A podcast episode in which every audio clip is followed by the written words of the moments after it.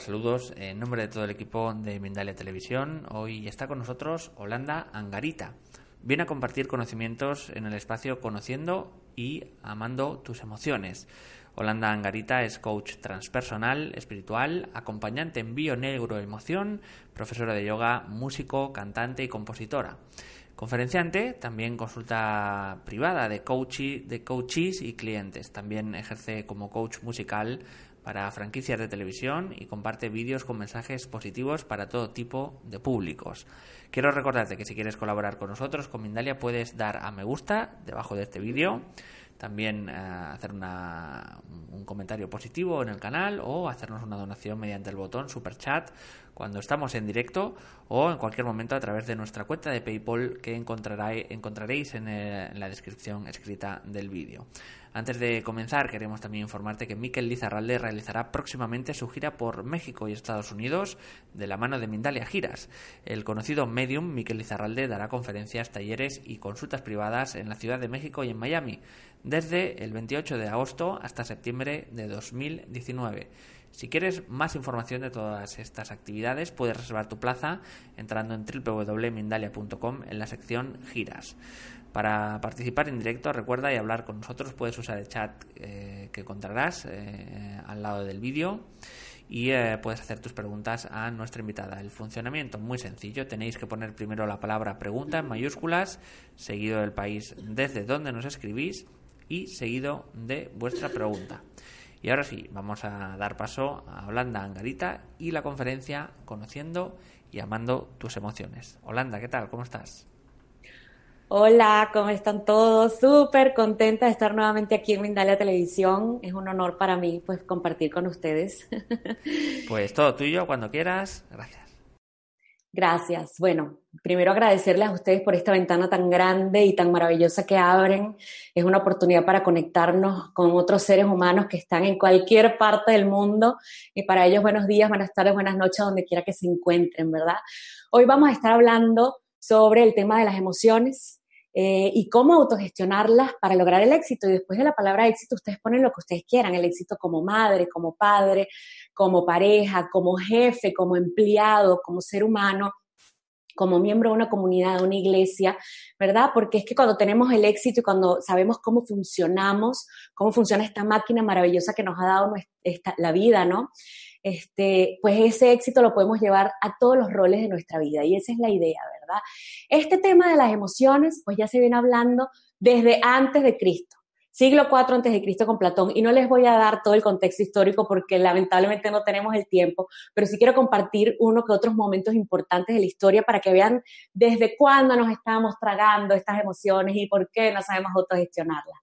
Este, eh, tenemos el siglo IV eh, antes de Cristo, Platón, Aristóteles, tenemos los filósofos estoicistas que hablaban y este concepto me encanta compartirlo siempre porque ellos decían que las emociones eran enfermedades crónicas que padecían solo las personas poco evolucionadas espiritualmente. Entonces, se podrán imaginar que con esto y con la Edad Media, donde todo lo que se sentía era pecado, pues nadie quería expresar absolutamente nada de lo que sentían ni conversar sobre esto, porque incluso hasta lo podían matar, ¿no? Gracias a Dios, después de toda la oscuridad de la noche siempre sale el sol y vino el renacimiento con nuevos filósofos, nuevos pensadores, nuevas ideas. Y tenemos un concepto que me encanta que trajo Hobbes desde Inglaterra y él decía que las emociones eran esos principios invisibles que precedían a las acciones de los hombres. Y les digo, es verdad, antes de cada lágrima, antes de soltar la carcajada, antes de querer ahorcar a alguien, no literal, por supuesto, hay algo invisible que está pasando ahí. Y eso es lo que hoy vamos a aprender a reconocer, a autogestionar y a mejorar para ser cada día más felices y vivir más en armonía, ¿verdad? Y entonces, este, Luego de joven eh, vino David R. Hawking un poquito más acá y él decía que las emociones y los, y los sentimientos eran miles y miles y miles de pensamientos acumulados en la mente y que no encontraban una vía de escape.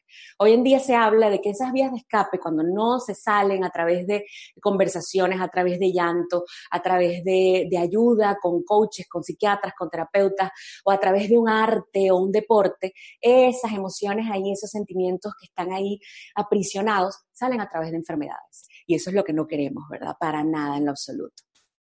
Entonces, ¿qué son estas emociones de que tanto hablamos, verdad? Eh, hay un maestro de filosofía antigua que estoy segura que más de uno conoce, se llamaba Krishnamurti. Él hablaba de que en el cuerpo había una inteligencia, pero que había que ser suficientemente inteligente para poder percibir y captar esta inteligencia del cuerpo. Y es verdad, esa inteligencia que cuando te vas a dormir te mantiene respirando, ¿verdad? Que tú no tienes que hacer absolutamente nada. Esa inteligencia que sigue bombeando sangre desde tu corazón a todos tus órganos y tú no haces absolutamente nada. Esa inteligencia que te hace eh, activar tu sistema inmune, tu sistema digestivo, etcétera, etcétera. Entonces, dentro de esa inteligencia, dentro de ese centro de poder que tenemos aquí adentro, están las emociones. Y las emociones lo que hacen es protegernos. La palabra emoción viene del latín emovere, que significa movernos de un lugar a otro. Ellas te mueven para protegerte, ¿verdad? Entonces aquí es donde aparecen las mal interpretadas emociones positivas y negativas. Las emociones positivas no son positivas porque son buenas. Las emociones negativas no son negativas porque son malas. Las emociones positivas son positivas porque nos acercan a un estímulo externo que nos causa bienestar.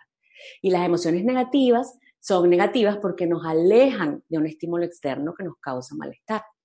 ¿Verdad? ¿Y cómo funciona esto? Tenemos un estímulo externo, en el caso de que sea positivo, tenemos un estímulo externo que nos causa bienestar, ¿verdad? Y dentro de nuestro cuerpo, dentro de nuestro cerebro, se activan unos centros de placer que se llaman centros mesocorticolímbicos, pero lo vamos a dejar en placer porque es más fácil, ¿verdad? Entonces, ¿qué es lo que busca esto? que tú hagas una relación entre ese objeto que te causa placer y la sensación rica y chévere que sentimos. ¿Para qué? Para que volvamos a repetir esta actividad. En el caso de que sea una comida, para que comamos y sigamos nutriendo este cuerpo. En el caso de que sea una relación íntima, para que sigamos procreando y manteniendo a este ser humano maravilloso en este planeta, ¿verdad? Entonces hay que tener mucho cuidado con esto porque estos centros de placer también se pueden activar con cosas que no son buenas para nosotros. Y les voy a poner un ejemplo. Si nos botan del trabajo, ¿verdad? Nos botan del trabajo y entonces nosotros eh, creamos una, necesitamos salir de esta situación que tenemos. Entonces, lo que hacemos es eh, empezar a tomar alcohol. ¿verdad? Cuando tomamos alcohol, entonces nos olvidamos de que nos botaron del trabajo y nos sentimos bien. Bueno, nos olvidamos. Entonces creamos una relación con un estímulo externo que no necesariamente nos causa bienestar, que son las adicciones a las drogas, al alcohol, al sexo, a las compras, a la apuesta. Entonces hay que tener muchísimo cuidado, hay que estar muy concentrados con nosotros mismos. Y yo siempre comento que hoy en día vivimos pues conectados a las paredes, conectados hacia afuera. Es la época de la fachada, de la personalidad de los likes, de los seguidores. Estamos conectados hacia el videojuego, hacia la televisión, hacia la computadora, hacia el teléfono. He llegado el momento de cablearnos, aunque sea una vez al día, hacia adentro y encontrar en esa inteligencia esas respuestas, ese poder, esa fuente de poder que solamente está dentro de nosotros. Ahora les explico qué pasa con las emociones negativas, cómo funcionamos. Tenemos un estímulo externo que nos causa malestar, ¿verdad? Este malestar puede ser, este estímulo externo puede ser eh, olfativo, auditivo, eh, visual, ¿verdad? Puede ser un recuerdo. Entonces les pongo un ejemplo para que lo podamos comprender mejor. Estamos en un centro comercial, estamos paseando y de repente olemos el perfume de la expareja. Entonces, ¿qué pasa aquí? Tenemos ese estímulo externo que nos causa un poquito de estrés y inmediatamente vamos al hipocampo. En el hipocampo están todos los recuerdos. ¿verdad? Y el hipocampo inmediatamente trabaja junto con la amígdala y le dice, ¿qué es lo que pasa aquí? La amígdala es la encargada de las emociones. Entre ellos dos nos recuerdan aquí este cuerpecito que lo que nos pasó con ese aroma y con esa expareja no nos gusta. Es un estímulo externo que nos causa malestar. Y lo que hacemos es alejarnos, irnos al, al otro lado completamente. ¿Qué es lo que pasa hoy en día? Nuestras emociones nos protegen, nos alejan de ese estímulo externo que nos causa malestar, pero nosotros como estamos cableados hacia afuera y no estamos conectados con nosotros mismos, seguimos haciendo lo que estamos haciendo hoy en día muchísimo, que es estoqueando a las exparejas por las redes sociales, que es siguiendo, eh, manteniendo en nuestra cabeza ese estímulo externo que nos causa estrés. Eso es algo que no podemos seguir haciendo. Hoy, por cuestión de tiempo, solamente vamos a trabajar con cuatro emociones básicas, ¿verdad? El miedo, la tristeza, la ira y la alegría, pero hay más. Está el asombro, el erotismo, la seducción, la sorpresa, el asco, pero nos vamos a quedar con las cuatro básicas. Y la primera que vamos a trabajar es el miedo. El miedo es la primera emoción registrada, de hecho, desde la época de las cavernas, esto era lo que nos salvaba de los depredadores inmensos, estos que venían a comernos, incluso la oscuridad. ¿verdad? ¿Y qué es lo que busca el miedo? Como ya les expliqué, el miedo es una emoción negativa que nos aleja del estímulo externo que nos causa malestar, ¿verdad? Entonces, si nosotros ahorita todos al mismo tiempo comenzamos a sentir un terremoto, este miedo lo que va a hacer en algunas personas es hacer que corramos a algún lado para salvarnos. Y hay otras que se van a meter debajo de la mesa, debajo del dintel de la puerta para protegerse. ¿Verdad? Entonces, si el estímulo externo es algo como un terremoto, un tsunami, un, ladrón, alguien que viene, un animal enorme, un león que viene, está bien que corramos y huyamos, ¿verdad? O que nos protejamos debajo de una mesa o, debajo de, algún lugar que nos sentimos protegidos. Pero ¿qué pasa cuando este estímulo externo es un recuerdo o un pensamiento? A veces hacemos una mala relación, sobre todo, por ejemplo, con las relaciones de pareja. Nos ha ido mal y entonces se nos presenta la posibilidad de tener una nueva relación y como de una nueva relación de pareja y como la relación que tenemos eh, es de miedo, entonces no queremos enfrentarnos a esto y nos perdemos de una gran oportunidad. ¿Ok? Entonces el miedo nos habla y tenemos que escucharlo, sobre todo si es un miedo psicológico, si es un miedo por un pensamiento, por un recuerdo. ¿ok? Preguntarnos qué es lo que me está impidiendo hacer este miedo, qué es lo que no me permite hacer este miedo. Y seguir con mi vida, con miedo pero seguir, seguir adelante siempre. Otra emoción es la emoción de la tristeza. La tristeza es una emoción hermosísima, a mí me encanta, y la tristeza tiene dos formas de movernos y de alejarnos de ese estímulo externo que nos causa tristeza. Una es a través de la sanación. La sanación es un trabajo conmigo, nada más conmigo, desde adentro, desde mis tejidos más profundos. La tristeza, esa tristeza que nos trata de alejar del estímulo externo a través de la sanación, es la que nos hace desconectar el teléfono, apagar la luz, cerrar la puerta y quedarnos llorando en nuestra cama. Esta tristeza tiene un propósito, esta tristeza nos quiere ayudar, esta tristeza nos ayuda a llorar, a honrar nuestras heridas y a llorar, a secar ese charquito de lágrimas que todos tenemos dentro. Y todos sabemos que el agua que se estanca se pudre y trae enfermedades, trae animalitos y trae enfermedades. Entonces, si nosotros no lloramos ese charquito de lágrimas que tenemos aquí, pues se van a convertir en enfermedades, lo que hablábamos al principio, ¿verdad? Entonces, la tristeza nos mueve a través de la sanación. Y esta sanación hay que honrarla, estas lágrimas hay que honrarla. Hay que saber cuál es ese camino que nos muestran nuestras lágrimas. Por otro lado, la tristeza tiene una forma de movernos que es todo lo contrario, es a través de la curación. Y la curación es al revés, es de afuera hacia adentro.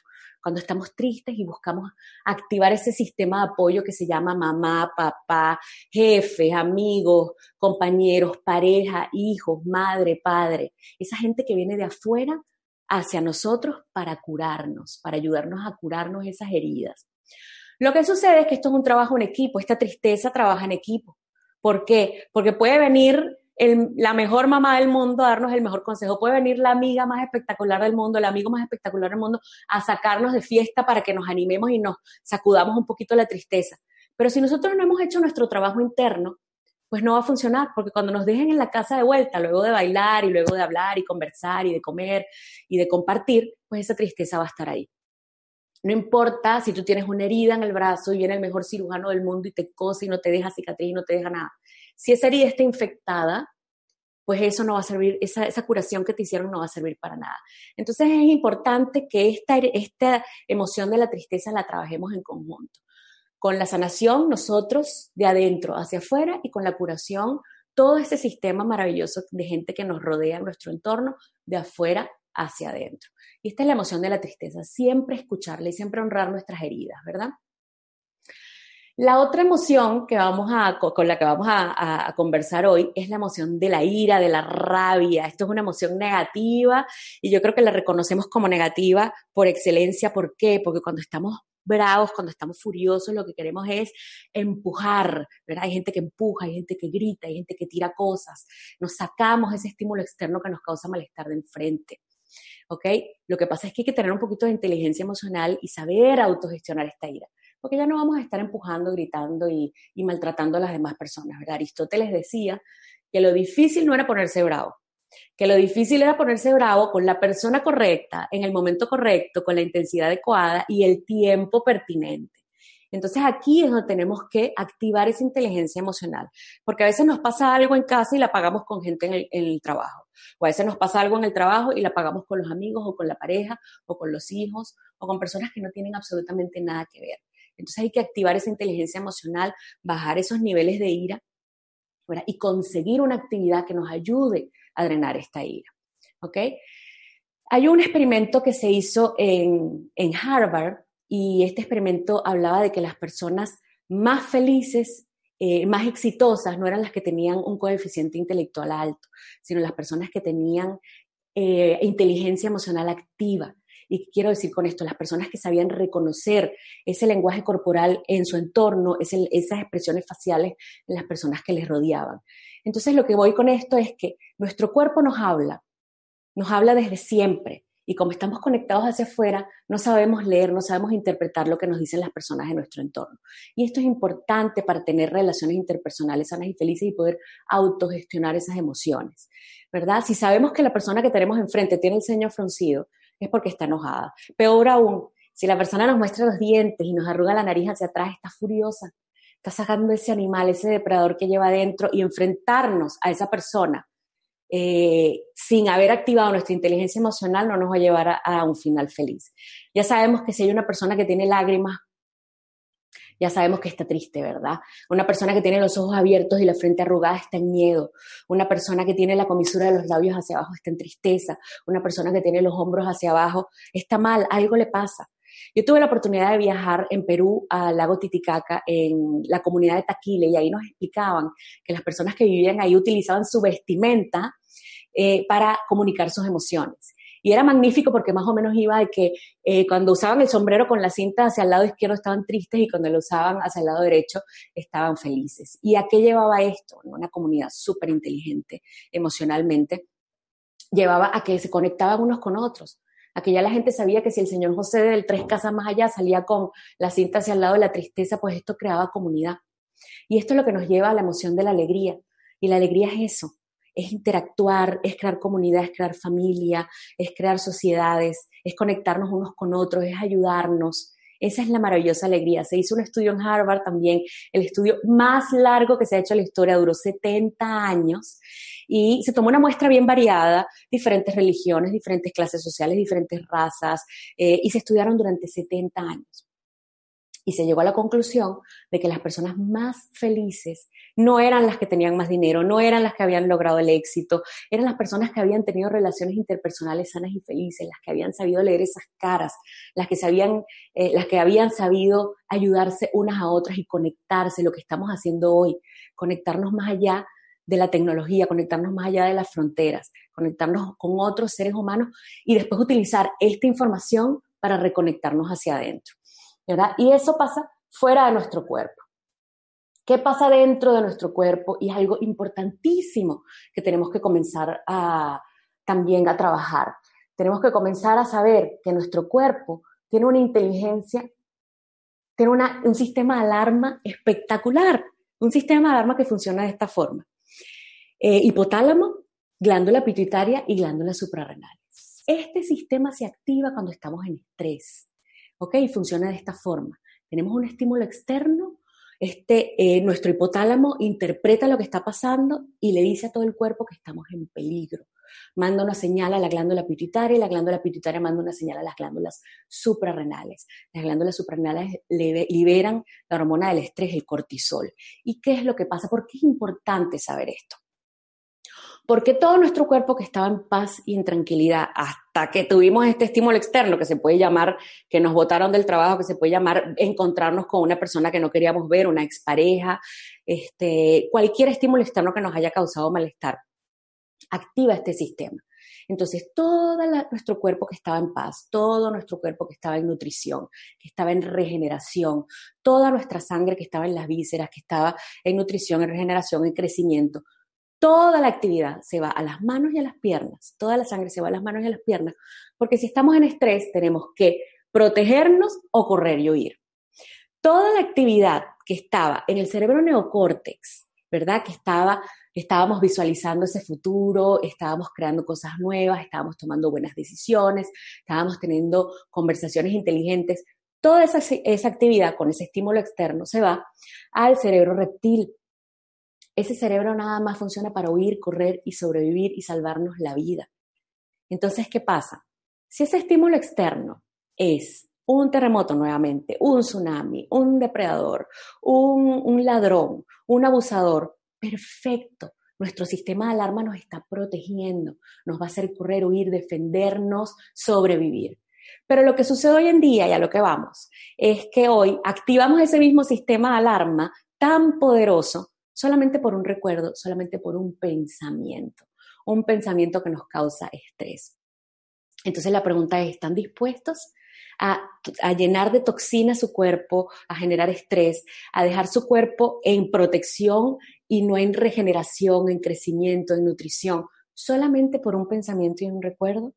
Pues yo creo que no, ¿verdad? Entonces aquí es donde entra un concepto nuevo, un concepto diferente al de las emociones, que es el que venimos conversando, y es el de los sentimientos. Porque, ¿qué pasa? Las emociones, como ya les dije, nos protegen, nos llevan de un lugar a otro, nos protegen, pero ¿qué pasa con los sentimientos? Los sentimientos es lo que pensamos de lo que nos pasó la energía de la que nos rodeamos, la etiqueta que le ponemos a la persona que nos hizo lo que nos hizo, la etiqueta que nos ponemos a nosotros, normalmente de víctima, de los otros de culpables, ¿verdad? La música que escuchamos cuando nos sentimos mal y que nos lleva más a la tristeza, más al miedo, más a la depresión. Las personas a las que nos rodeamos. Es una infinidad de, de cosas que nosotros mismos nos buscamos con un solo pensamiento y con un solo recuerdo. Entonces les voy a poner un ejemplo. Imagínense que ahorita yo me acuerdo que tengo que ir a buscar a mis hijos al colegio y estoy aquí conversando con ustedes. ¿Qué va a ser la emoción? Para entender un poquito cómo funciona, ¿verdad? La emoción que es momentánea, ¿verdad? De hecho hay estudios que dicen que una emoción puede durar hasta 90 segundos. La, emoción que es momentánea lo que va a hacer es que yo me despida de ustedes, agarre mi teléfono, mi cartera, mis llaves, me vaya, me monte en el carro, llame al colegio y diga que ya voy en camino. Como se dan cuenta, la emoción me movió y me hizo solucionar. En este caso, a pesar de que es una emoción negativa, el miedo me está acercando a solucionar el problema. Pero mientras yo voy en el carro, en vez de dejar y agradecer esa emoción que me salvó y que me está ayudando a solucionar mi problema, lo que hago es tener un montón de pensamientos, como decía David. Hawking, acumulados en mi mente, que me van a crear un problema a nivel físico, porque van a activar ese sistema hipotálamo, pituitaria, glándulas suprarrenales, estrés y todo mi cuerpo va a entrar en caos. ¿Y cuáles son esos pensamientos? Los sentimientos que tenemos. Sentimiento de culpa, que es lo primero que voy a decir, qué mala madre soy. ¿Cómo es posible que se me haya olvidado ir a buscar a mis hijos? Pero como a nadie le gusta ser culpable, entonces yo voy a buscar un culpable afuera. Y el primero que siempre paga el plato roto es la pareja normalmente, ¿verdad? Entonces voy a pasar de un sentimiento de culpa a un sentimiento de víctima. Claro, como a mí nadie me ayuda, ¿verdad? Como siempre estoy sola y tengo que hacer todo yo porque nadie me ayuda. Y voy a pasar a otro sentimiento, el resentimiento. Le voy a echar la culpa a mi pareja claro, él siempre por ahí, no sé qué, esto, lo otro, entonces estoy en resentimiento, en víctima y en culpa. ¿Okay? Todos estos pensamientos me van a llevar a poner una canción que me hace sentir mal, me van a llevar a llamar a una amiga para seguir creando este estrés dentro de mí y seguir en esta conversación que lo que hace es crear más toxinas dentro de mí.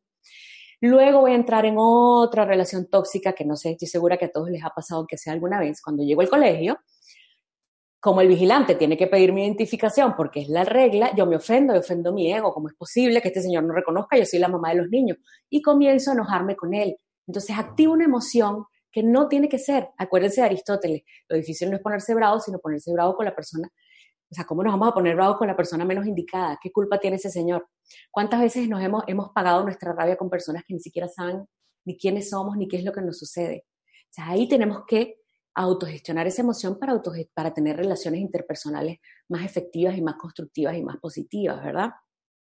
Y no me basta con esto, sino que cuando mis hijos se montan al carro, puedo accionar de dos formas diferentes que también son tóxicas. Una es que me siento culpable y lo que hago es manipularlos y chantajearlos y decirles, ay, bueno, vamos a ir a comer un heladito, vamos a hacer lo que ustedes quieran, ¿verdad? Estoy generando relaciones tóxicas porque estoy generando relaciones desde la culpa. O la otra, que podría ser, que también la hemos vivido muchas veces, que es que como yo estoy enojada, me enojo con ellos y la pago con ellos. Entonces, nuevamente, estoy, ¿cómo estoy autogestionando mis emociones? ¿Cómo estoy gestionando mis sentimientos y mis pensamientos? Y estoy viviendo en estrés un tiempo que no era el que tenía que vivir, porque la emoción, como les decía, fue automática, me movió y me hizo llevar eh, a la solución. Pero si yo me quedo en el, en el sentimiento y en el pensamiento, esto se hace crónico Por eso es que hay personas que viven enojadas, que viven en tristeza, que viven en depresión por muchísimo más del tiempo que debería ser. Entonces, ¿cuáles son los tips que les puedo dejar para poder eh, eh, comenzar a reconocer estas emociones, reconocer estos sentimientos, estos pensamientos y sentirnos muchísimo mejor, comenzar a tener relaciones eh, interpersonales más sanas, más felices y lograr el éxito en nuestra vida. Primero tenemos que comenzar con el amor propio. ¿Ok? Hace más de dos mil años nos dejaron una frase hermosísima y poderosísima que dice así, ama a tu prójimo como a ti mismo. Y la partecita del como a ti mismo es con la que tenemos problemas, ¿verdad? Esa partecita del como a ti mismo es donde tenemos primero que ver hacia adentro lo que les decía, recablearnos hacia adentro y ver cuál es la calidad del amor que tenemos dentro.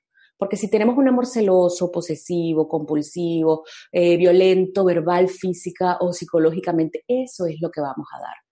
Entonces, observarnos qué es la calidad del amor que tenemos dentro. Nosotros no podemos dar nada que no tengamos. Si yo ahorita les digo, quieren un millón de dólares, pues se van a quedar con las ganas porque no lo tengo, ¿verdad? Entonces es lo mismo. Si yo quiero ofrecer un amor que no sea tóxico, un amor puro, un amor prístino, pues primero tengo que conseguirlo para mí. Entonces, la primera gasolina que tengo que poner dentro de mí es un amor puro. ¿okay? Y de ahí comienzo a moverme. El segundo tip es que tenemos que ser proactivos. ¿Qué significa proactividad? Proactividad es tomar las riendas de nuestra vida. Proactividad es tomar, montarnos en ese carro y agarrar ese volante y llevarnos exactamente a donde nosotros queremos ir. Es retomar el control, dejar el papel de víctima que tanto nos gusta, porque cuando somos víctimas no somos responsables de nada y no tenemos culpa de nada. Y como a nadie le gusta ser culpable, estamos en el papel perfecto. Pero ¿qué pasa cuando somos víctimas? No nos hacemos cargo de nuestra vida. Y nosotros no podemos cambiar nada que no nos pertenezca. Yo no puedo ir a tu casa, tocar la puerta y decir, vengo a cambiar la decoración porque la tuya no me gusta. Es tu casa y solamente tú puedes activar todos los cambios que necesitas para tu bienestar. Entonces, reconectarnos y recuperar ese poder personal es lo que va a hacer que tú puedas activar todos los cambios que necesitas para tu bienestar. Y dentro de esos cambios, lo primero que tenemos que hacer es estar pendiente de los pensamientos, ¿ok? Porque los pensamientos son vitales. Duda decía que ni uno solo de tus enemigos puede hacerte tanto daño como uno de tus pensamientos. Y es verdad, entonces hablábamos de las emociones, hablábamos que son automáticas, hablábamos que son de corta duración, pero que luego los sentimientos son los que nos mantienen generando una y otra vez esta rabia, generando una y otra vez esta tristeza, generando una y otra vez este miedo. Entonces, ¿qué es lo que tenemos que aprender a autogestionar? Los sentimientos y esos pensamientos que tenemos de lo que nos pasó. No es lo que nos pasó, sino lo que pensamos de lo que nos pasó. Y les voy a decir cómo funcionamos. Desde que estamos en la barriga de mami, en la barriga de mamá, eso se llama proyecto sentido, hemos hecho una red neuronal, ¿verdad? Que nos va a hacer actuar y pensar y sentir de la misma forma siempre. Gracias a Dios existe la neuroplasticidad o la, plasticidad neuronal que hace que podamos cambiar esas conexiones neuronales que tenemos desde que estamos en la barriga de mamá hasta más o menos los dos, eh, de los dos a los seis años, ¿verdad? Eh, que seguimos haciendo conexiones. Hoy en día podemos cambiarlas y podemos hacer conexiones nuevas. Es como inscribirnos en un gimnasio mental. Lo que sucede es que tenemos que estar muy, muy, muy pendientes y muy, muy, muy conscientes de cada uno de nuestros pensamientos para cuando lo reconozcamos poderlos cambiar. Entonces, la situación es que tenemos entre 60.000 y 70.000 pensamientos al día. Pero la buena, buena, entre comillas, la buena, pero mala noticia es que el 90% de esos pensamientos son siempre lo mismo. Entonces va a ser un poquito fácil, ¿verdad? Reconocer los pensamientos porque tenemos los mismos pensamientos siempre. Entonces lo que podemos hacer es hacer una lista de pensamientos. ¿Qué es lo que pienso y cómo voy a cambiar esto? Normalmente estos pensamientos vienen de nuestras creencias. Las creencias son todas las programaciones que nos hicieron entre los 2 y los 6 años más o menos, cuando estamos en un estado de ondas cerebrales que se llama teta o zeta, ¿verdad? Y este estado lo que hace es que pues asimilemos todo y nos traemos toda la información que vemos y digamos amén, ni siquiera, ni siquiera la cuestionamos, ¿verdad? Hay creencias que son tan populares y tan, tan conocidas como eh, los hombres no lloran, las mujeres que no se casan a temprana se quedan para vestir santos, el dinero eh, se consigue de una forma eh, con sacrificio, el sudor de la frente, pero hay otro tipo de creencias que son más personales, como por ejemplo no valgo, para que yo voy a enviar este currículum si nadie me da trabajo, para que voy a salir si a nadie le gusto. Y este es el tipo de pensamientos que tenemos que empezar a reconocer para poder cambiar. Bien, eh, si les es muy difícil centrarse en el pensamiento, reconocer pensamientos, entonces lo podemos hacer de otra forma. Podemos ir a la emoción. ¿Cómo me siento la mayor parte del tiempo? ¿Cuál es mi emoción de confort? ¿Cuál es mi sentimiento de confort? ¿Verdad? Bueno, estoy todo el tiempo en tristeza. ¿Por qué estoy en tristeza? Me concentro en la emoción y me voy hacia atrás. ¿Qué pensé que me hizo estar triste? Porque esto funciona así, tenemos un estímulo externo, el estímulo externo nos, nos provoca un pensamiento y el pensamiento nos hace crear una emoción y la emoción nos lleva a una acción. Entonces, si no nos gusta la acción y si la emoción nos está causando problemas, nos vamos al pensamiento. Entonces, como les decía, me concentro en mi emoción y pienso, bueno, he estado triste, he estado triste ayer, anteayer, y me voy a qué pensé para estar triste. Y ahí reconocemos todos esos, esos pensamientos que hemos tenido y los cambiamos. ¿Ok? Nos conectamos en las creencias. También que podemos hacer, otro de los tips que les puedo dejar y que es muy, muy, muy útil, es vivir en el presente. Es algo que se ha puesto muy, muy, muy de moda. Pero es que no es solamente decirlo, estoy en el presente, estoy en el aquí y el ahora. Es una acción, es una tarea, es algo que tenemos que llevar a cabo todos los días. Estar en el presente es estar consciente de nuestro cuerpo. Ahorita les doy unos tips de cosas que podemos hacer. El presente es la única dimensión que existe, ¿cierto? Eso lo sabemos. Si nos vamos al pasado, estamos en la dimensión del si yo hubiera. Si yo hubiera hecho esto, si yo hubiera dicho esto, si no lo hubiera hecho, si me hubiera casado con este, si no me hubiera casado con este, etcétera, etcétera, etcétera, etcétera. Es como un cuarto oscuro donde hay maltrato, y ahí nos llevamos todos los días con un simple recuerdo, con un simple pensamiento. Yo les hago una pregunta, ¿llevarían ustedes a un ser querido, a sus hijos o a su mascota amada a un cuarto oscuro donde la maltratan? No. Entonces, ¿para qué se van a llevar ustedes? ¿Cuántas veces? Esto es una interesante pregunta que nos podemos hacer. ¿Cuántas veces al día nos llevamos a ese cuarto oscuro, que es un recuerdo, que nos causa malestar y que activa este sistema de alarma que les comentaba antes y que nos llena nuestro cuerpo de toxinas y nos llena la vida de estrés. Entonces, no llevarnos más ahí. Eh, o hay otro tipo de personas que viven en el futuro, pero no el futuro donde vamos a visualizar, donde vamos a crear ese futuro que queremos, no, el futuro de la ansiedad, el futuro de la postergación de la felicidad. Es decir, cuando me case es que voy a ser feliz, cuando tenga mis hijos es que me voy a sentir realizado o realizada, cuando me gane el dinero, cuando me, me asciendan, cuando tenga el trabajo que quiera es que voy a... Entonces aquí estamos postergando la felicidad constantemente y estamos dejando de vivir. ¿Ok? Entonces necesitamos centrarnos en el presente. Dos ejercicios súper fáciles que les puedo dar para vivir en el presente es la respiración, eh, concentrarnos en la respiración, ¿ok? Para alejar el estrés. Respirar en cuatro tiempos y exhalar en cuatro tiempos. Eso nos trae al presente, nos trae al cuerpo físico, ¿verdad? Nos concentra en el cuerpo físico. Otra, otra meditación nivel cero, no necesitamos de nada, concentrarnos en lo que tenemos fuera. ¿Ok? Estamos eh, viviendo un recuerdo que nos causa malestar, ay, me dejó mi pareja, o me votaron, o no tengo dinero, lo que sea. Estoy en otro, en otro lugar que no es ahorita. ¿Ok? Estoy acordándome de lo que me hicieron, entonces vengo aquí. ¿Cómo lo puedo hacer? Sencillo, gratis y fácil. Me concentro en lo que tengo afuera y comienzo a hablarme a mí. Hay una puerta, hay una computadora, hay un teléfono, hay un agua, hay una silla y como no podemos pensar en dos cosas al mismo tiempo, me estoy concentrando en mi presente. Y en mi presente todo está bien. Otra cosa que podemos hacer para mantenernos en el, en el presente, un tip que les dejo para cuando eh, se vuelvan a acordar de eso horrible que les ha pasado, es concentrarse en su cuerpo. Te pueden comenzar, aquí están mis brazos, aquí están mis manos, mis piernas, mi cabello, estoy tocando mis dedos, y eso les hace pensar en una sola cosa, que es concentrarse en su cuerpo y esto les ayuda muchísimo. Otra cosa que podemos hacer es, em, esto se utiliza mucho en teatro y es un tip que les dejo, porque la idea no es solamente compartir información, la idea es ver cómo podemos hacer, qué podemos hacer, qué tips tenemos entonces para autogestionar esos sentimientos y esos pensamientos, ¿verdad? Y cosas que podamos practicar a diario cuando te invaden esos recuerdos que te hacen daño. Entonces volvemos a estos tips. Otro tip que, podemos practicar es la emoción buscada. ¿Verdad? Esto se practica muchísimo en teatro, pero sirve muchísimo.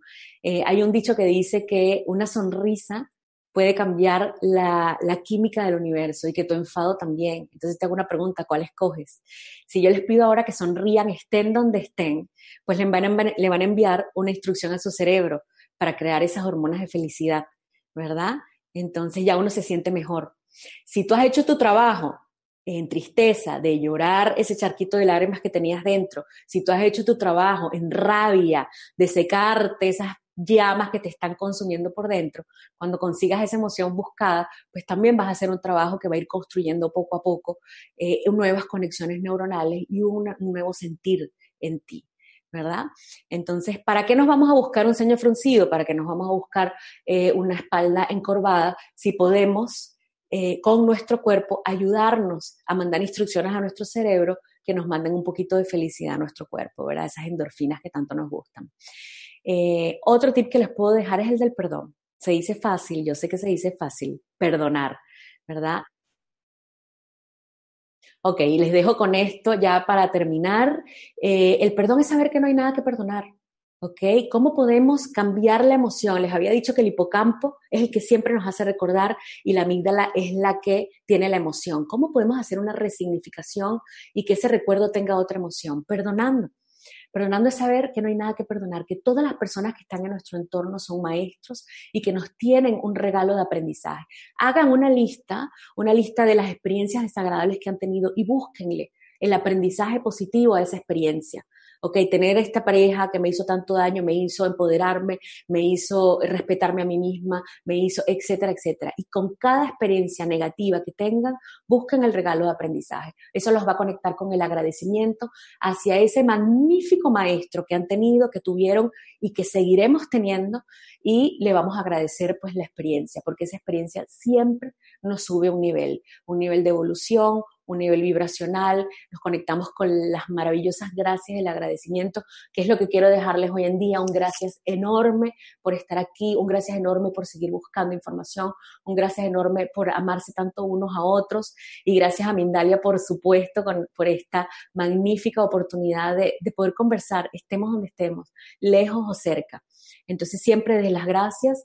Eh, que activan esa ley de atracción, porque cuando nos conectamos desde que despertamos hasta que nos acostamos con esa magnífica energía positiva del agradecimiento, pues estamos vibrando en un nivel superior. Einstein decía que los problemas no se pueden solucionar desde el nivel eh, eh, energético desde donde se causaron. Entonces siempre tenemos que subir un nivel para solucionar los problemas, sentirnos mejor, cambiar el estado de ánimo, haber aprendido algo. Entonces en eso estamos, ¿no?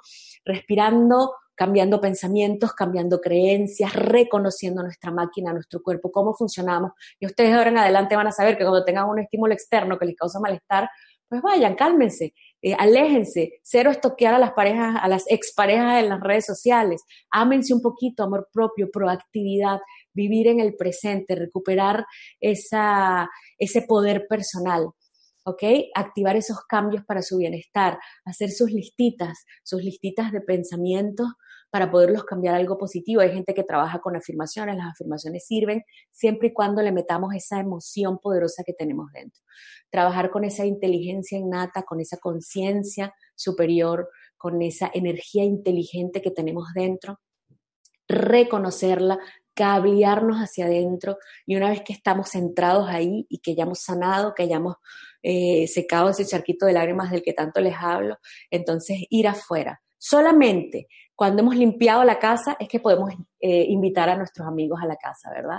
Entonces cuando estamos nosotros bien, bien sanos por dentro, bien limpios, ya hemos comprado la comida, ya nos hemos bañado, no estamos enfermos ni nada, es que podemos hacer la fiesta invitar a la gente a que venga a relacionarse con nosotros porque nosotros estamos completos y solamente desde nuestra completud o completitud es que podemos relacionarnos con los demás.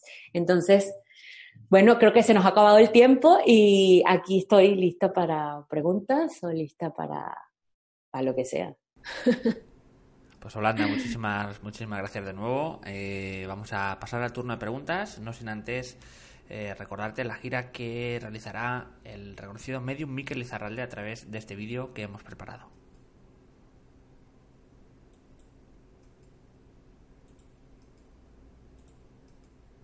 Hola amigos, soy la próxima México y Miami junto a Miami junto a Si lo deseáis juntos, lo deseáis averiguar, podremos averiguar, aprenderemos a conectar con nuestros seres queridos, recibiremos mensajes de nuestros seres queridos, de nuestros guías, de nuestros protectores. Si tu hijo no era tan creyente, pero sí tenía su fe. Y ellos insisten que a veces son ellos los que te menean la cama. Y además de todo esto, también podréis disfrutar de un taller donde vosotros mismos podréis desarrollar la técnica, podréis aprender y experimentar en primera mano qué es la mediunidad, cómo se trabaja la intuición. En los meses de agosto y septiembre, Ciudad de México, en Miami. Toda la información, mindalia.com. Os espero. Gracias. Pues ahí estaba toda esa información acerca de la gira de Miquel. Ahora sí vamos a ir con las eh, preguntas. Vamos a intentar dentro de lo posible ser lo más concisos, concretos posibles. Comenzamos con Paula Juárez de México. Nos dice, ¿cómo puedo trabajar para no sentir culpa de una mala decisión que tomé hace 19 años? ¿Cómo puedo trabajar para no sentir culpa? Eh, lo que hiciste en ese momento es lo mejor que has podido haber hecho, estoy segura. Tenías las herramientas que tenías en ese momento, eh, eras la persona que eras en ese momento. No puedes seguir arrastrando esa decisión hasta ahorita. Si, si todavía te sigues sintiendo culpable por eso, es que no has evolucionado y no has crecido desde ese momento hasta ahorita. Sigues siendo la misma persona. Perdónate, porque cuando te sientes culpable necesitas perdonarte. Necesitas saber que esa fue la mejor decisión que has podido haber tomado y deja ir. Si esa decisión te trajo hasta aquí y ahorita estás viva, estás feliz dentro de lo que cabe, me imagino que sí, tienes buenas relaciones y tienes, eso ya tienes que dejarlo ir. Aprende, buscas tu lista. ¿Qué me dejó esta decisión? A lo mejor, si fue una mala decisión, seguramente a raíz de eso has podido aprender y a tomar mejores decisiones. Entonces, gracias a esa mala decisión que tomaste, eh, ahora tomas mejores decisiones. Entonces, agradecele a ese momento por eso. Busca cuál es ese aprendizaje y déjalo ir, ya está. Cada vez que pienses en eso y te vuelva a, venir ese sentimiento de culpa, pues perdónate y pues piensa, eso fue lo mejor que pude hacer y lo dejo ir.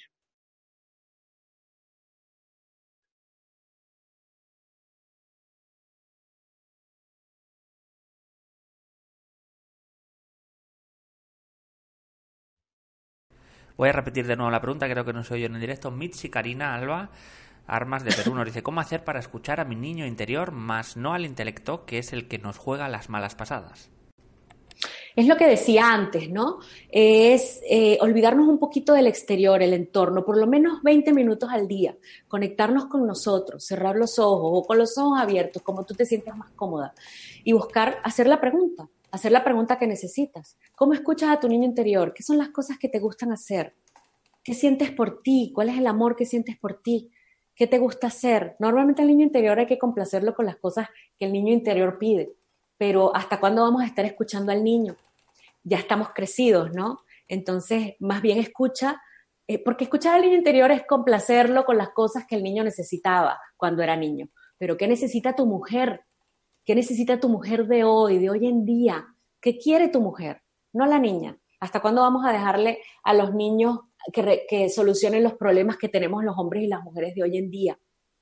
Honra a tu niña siendo una mujer, eh, una buena mujer que toma unas buenas decisiones y que siente lo que siente la mujer. Escucha a tu mujer. Es lo que te recomendaría.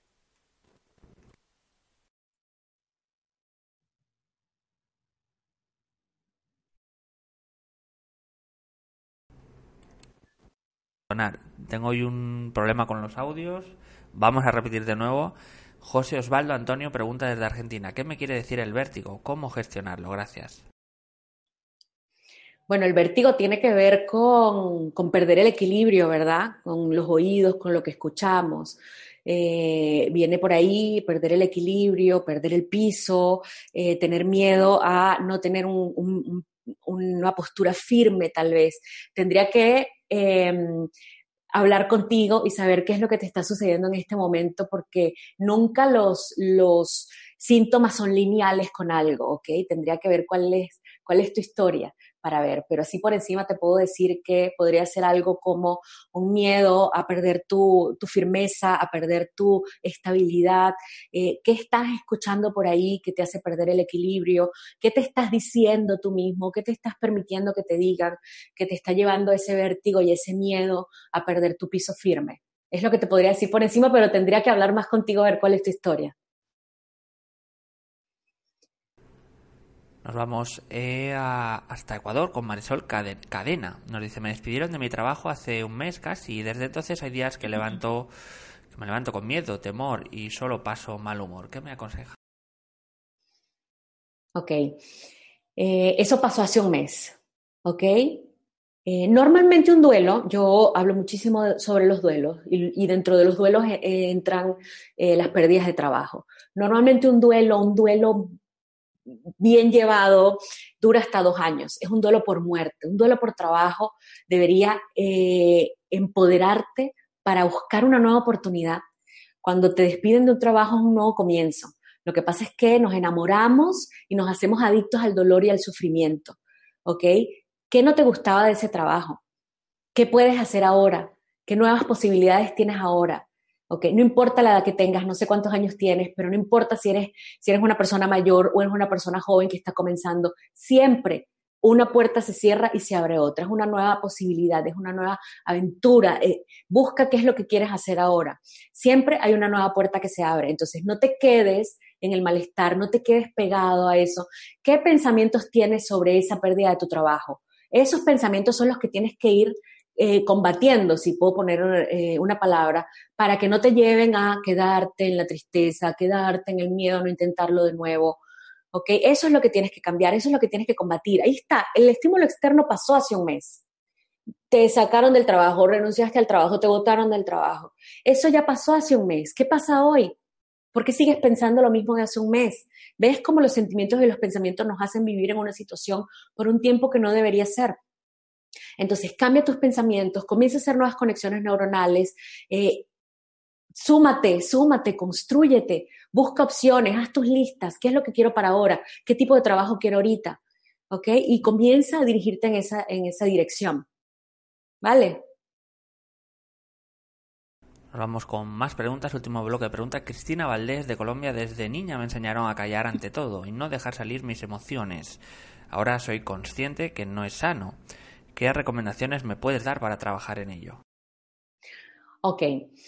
No se trata de que ahora nos vamos a ir, normalmente estamos en un, en un lado eh, de, de, la balanza y cuando empezamos a recibir este tipo de información nos vamos hacia el otro y entonces ahora, ah, comenzamos a decir todo, comenzamos a, no, vamos al otro extremo. La idea es conseguir el equilibrio, el camino del medio, ¿verdad? Entonces, ¿qué es lo que te puedo recomendar? Tienes muchas cosas dentro si te has acostumbrado a callar desde niña, que es lo que yo trataba más o menos de decirle con el contexto histórico. Desde siempre nos han mandado a tragarnos las emociones. Cuando nos las tragamos nos convertimos en ollas de presión y un día explotamos. Te recomiendo hacer cartas, ¿ok? Y saca en la carta, la escritura tiene energía. Saca en tu carta absolutamente todo lo que sientes. Llora todo lo que sientes. Tal vez no lo vamos a hacer en la calle, tal vez no lo vamos a hacer frente a otras personas y no es necesario. Párate frente al espejo y di todo lo que quieras. Llora, grita, eh, habla todo lo que necesites. ¿Ok? Expresa, sácate todo. Va a haber un periodo ese periodo es necesario, ese periodo es el periodo de honrar nuestras heridas y honrar nuestro dolor. Tenemos que sacar todo de adentro para comenzar a sanar. ¿Ok? No puedes sembrar una semilla en una tierra que no está fértil, en una tierra que tiene papeles, contaminación, sucio. Tienes que limpiar eso para poder sembrar algo que quieres en, tu presente para tu futuro. Entonces eso es lo que te recomiendo, sacar todo, sacarlo a través de cartas, trabajar frente al espejo, trabajar frente a una foto tuya, trabajar eh, eh, sola mientras vas manejando en el carro, puedes hablar, puedes sacar y decir todo lo que sientes hasta que no te quede nada por dentro. Nos vamos a ir ahora mismo con Luisa Saavedra, Perú. Nos dice Holanda, la pena de perder en mi caso a mi mamá, ¿en cuánto tiempo se supera? Conscientemente ya hace un año y tres meses. Y nos dice, ahora me encuentro en un postoperatorio de histerol... Histerectomía. Histerectomía, es que por otra palabra. Y dice, me siento apagada, ¿qué me recomiendas? Ok. Uno tiene que quererse y por eso hablaba del amor propio, ¿verdad? Uno tiene que saber que está en un periodo de duelo el duelo más o menos dura dos años, como les comentaba antes, pero de ahí en adelante todo lo que se extienda depende de lo que metamos aquí adentro. ¿Ok? Entonces, honra tu dolor. ¿Ok? Has perdido a tu mamá. Eh, es una persona, tal vez la persona más importante en la vida de cada ser humano.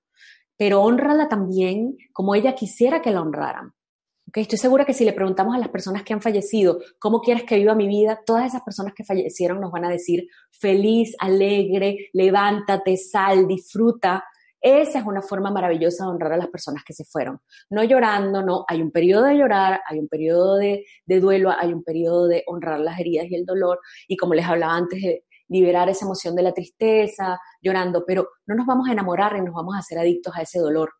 ¿Ok? Entonces, honra tu periodo de llorar y tu periodo de extrañar, pero después comienza una manera de honrar diferente a través de la alegría, de la felicidad. Te acaban de operar, es lo más normal que te sientas bajo, que te sientas, pero acuérdate que todo está aquí.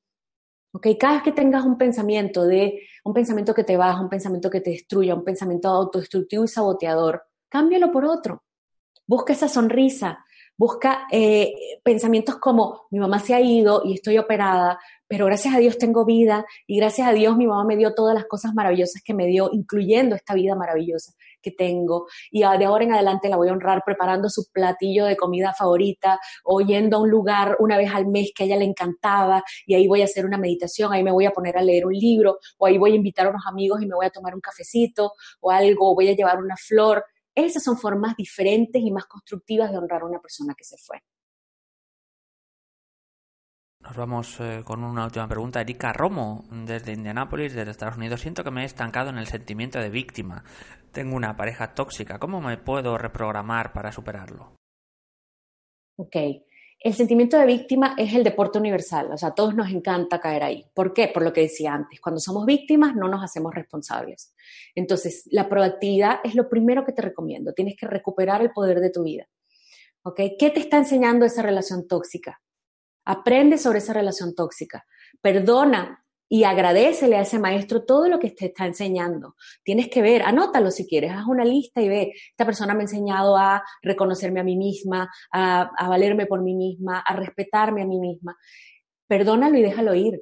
Si ves que ya no puedes seguir con esa persona, déjalo. Perdonar no quiere decir que vamos a seguir con esa persona, con los maltratos, con, con toda la toxicidad, no. Perdonar quiere decir, gracias por haberme enseñado todo lo que me has enseñado y te dejo ir. Tienes que recuperar tu poder personal. ¿Ok? Nadie cuando tengas 80 años eh, y te preguntes cómo viví mi vida, todo lo que haya sucedido en tu vida va a depender de ti. Entonces, tener un resentimiento hacia ti misma porque no viviste la vida como tú querías va a ser terrible a esa edad. Entonces, todo lo que vivas ahorita depende de ti. Todos los éxitos y todos los fracasos son tuyos y aprendes de eso. No puedes entonces quedarte con una persona y decir, bueno, es que yo no pude ser feliz porque como estaba con él, o yo no pude eh, eh, eh, superarme porque como estaba con él. Si es una relación tóxica y así la reconoces, aprende de esa relación y decide qué vas a hacer con esa relación, si dejarla ir o si evolucionar con esa relación. Esa es tu decisión. Pero lo que te puedo decir es que vivir en la víctima te va a privar de hacer un millón de cosas maravillosas que tiene esta vida para hacer, de sentir emociones maravillosas, constructivas que tiene esta vida para sentir. Entonces no te quedes estancada ahí. Recupera tu poder personal y sigue adelante. Solamente tú, solamente tú eres responsable de tu vida y puedes activar los cambios para tu bienestar. Pues de esta forma, bueno, tenemos una última pregunta, un minuto rápidamente. Nos dice Geno Caro, ¿cómo no reaccionar cuando mi hija me reta con 16 años? sí, es difícil. Eh, a ver, te puedo dar varios tips. Eh, escúchala, ¿ok? Normalmente lo que hacemos es que vienen los hijos, nos empiezan a hablar y nosotros lo que queremos es responder inmediatamente. No escuchamos a nuestros hijos. Escúchalo, escúchala, no eh, busques respuestas, simplemente escúchala a ver qué es lo que te quiere decir. ¿Ok? No, no escuches con la intención de responder, no escuches con la intención de responder, sobre todo autobiográficamente, porque ella no eres tú y la vida de ella no es tu vida. ¿ok? Es como si yo te diera mis lentes y te dijera, ponte mis lentes porque a mis lentes me funcionan perfectamente bien. No vas a ver con mis lentes, así sean unos lentes milenarios y mágicos, son los míos, es mi receta. Entonces, trata de escuchar a tu hija con los oídos, con el corazón, con los ojos, con la piel, con tu energía, a ver qué es lo que te quiere decir. Estoy segura que debajo de ese reto hay un miedo, debajo de, esa, esa niña que te reta, esa, esa mujer, porque ya 16 años eh, es prácticamente una mujer, hay un miedo, a, lo que está viviendo, hay una tristeza, puede ser, hay una rabia, escúchala para ver qué es lo que hay ahí. Te sientas y la escuchas, nada más. ¿Ok? Eh, ¿Qué otro tip te puedo dar rapidito? Sé que no tenemos tiempo. Em, los hijos nos vienen a retar. ¿Qué tienes tú que aprender de ella? ¿Qué es lo que ella te está reflejando de ti misma? ¿Qué es lo que no quieres ver de ti misma? Entonces aprende de tu hija también y siempre con amor, siempre. Estoy segura que, actúas con muchísimo amor para tu hija, pero siempre tenlo presente. Respira, respiración de cuatro tiempos antes de tener una conversación con ella. Mientras ella te esté retando, tú estás respirando, porque la respiración hace que tu actividad cerebral se vaya del reptil, que es cuando estás estresada tratando de solucionar el problema con tu hija, al neocórtex. En el neocórtex podemos pensar, tomar buenas decisiones, escucharla, eh, concentrarte en el amor y poder, en el caso de que ella te pida un consejo y una respuesta, responder desde lo más inteligente de tu cerebro. Entonces tú respiras en cuatro tiempos, exhalas en cuatro tiempos mientras ella te está hablando y estoy segura que la respuesta va a ser un poquito más pensada. Pues muchísimas gracias, Holanda, por toda la conferencia, toda la información. Nos han visto, estoy mirando en muchísimos países. Eh, España, Perú, Colombia, Ecuador, México, Estados Unidos, República Dominicana o Argentina y Uruguay también. Muchísimas gracias también a todos eh, los que estáis viendo esto. si os ha gustado la charla de nuestra invitada, la temática podéis agradecerlo dando a me gusta justo debajo del vídeo. También suscribiéndoos a nuestro canal en YouTube y simplemente antes de terminar vamos a dar unos segundos a Holanda para que se despida de todos vosotros. Bueno, muchísimas gracias de verdad por, por conectarse, por querer evolucionar, por querer conocer cómo funcionamos cada uno de nosotros. Eh, mis redes sociales, arroba Holanda Love. Holanda es como el país, pero sin H y Love es de amor, porque eso es eh, lo que quiero hacer siempre, compartir amor. Estoy en el Facebook igual, estoy en el canal de YouTube y bueno, de verdad que, que agradecerles infinitamente por, por hacer ese trabajo con cada uno de ustedes y no se olviden de conectarse, aunque sea una vez al día, con esa inteligencia, eh, con esa conciencia inteligente que tenemos dentro de cada uno de nosotros y comenzar a trabajar de adentro hacia afuera. No se olviden que cuando la casa está limpia, cuando la casa el, el, y la persona que vive dentro de esta casa está dispuesta, es que vienen todos los invitados y es que la fiesta se disfruta a la maravilla. Y a la fiesta me refiero a la fiesta de esta vida maravillosa en la que nos ha tocado vivir. Es una invitación a disfrutar cada uno de su fiesta. Pues Holanda, muchísimas gracias de nuevo y ya vamos a, finalizar dando, pues como siempre os digo, las gracias a todos de nuevo, a todos los que hacéis posible esto, a todos los que estáis ahí detrás. Muchísimas gracias y hasta la próxima conexión de Mendalia en directo.